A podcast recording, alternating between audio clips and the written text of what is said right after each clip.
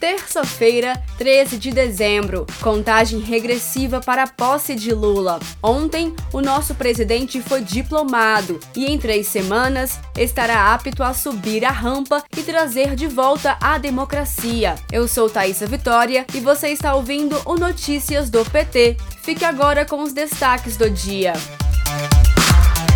Brasília foi atacada por atos extremistas cometidos por bolsonaristas na noite desta segunda-feira, 12 de dezembro. Em protesto contra a prisão de ativista acusado de promover atos antidemocráticos, manifestantes ateiam fogo em ônibus, carros e tentam invadir o prédio da Polícia Federal. Autoridades prometem punir responsáveis pelas cenas de terrorismo. Este é mais um episódio da escalada de atos golpistas praticados por apoiadores de Bolsonaro.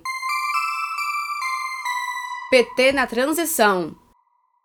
O presidente eleito Luiz Inácio Lula da Silva é aguardado nesta terça em uma cerimônia de encerramento do trabalho de transição de governo. O evento está previsto para as duas horas da tarde no Centro Cultural Banco do Brasil. Foram convidados os integrantes dos 31 grupos técnicos.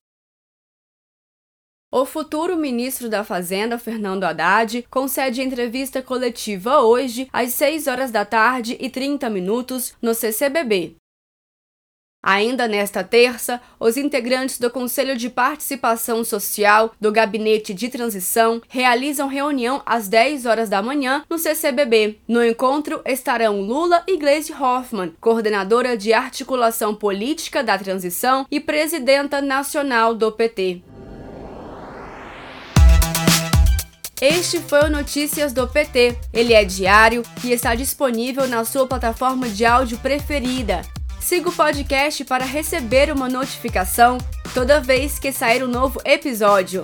Se você gostou, deixe 5 estrelas na avaliação e compartilhe. Você encontra mais notícias como estas no portal do PT em pt.org.br.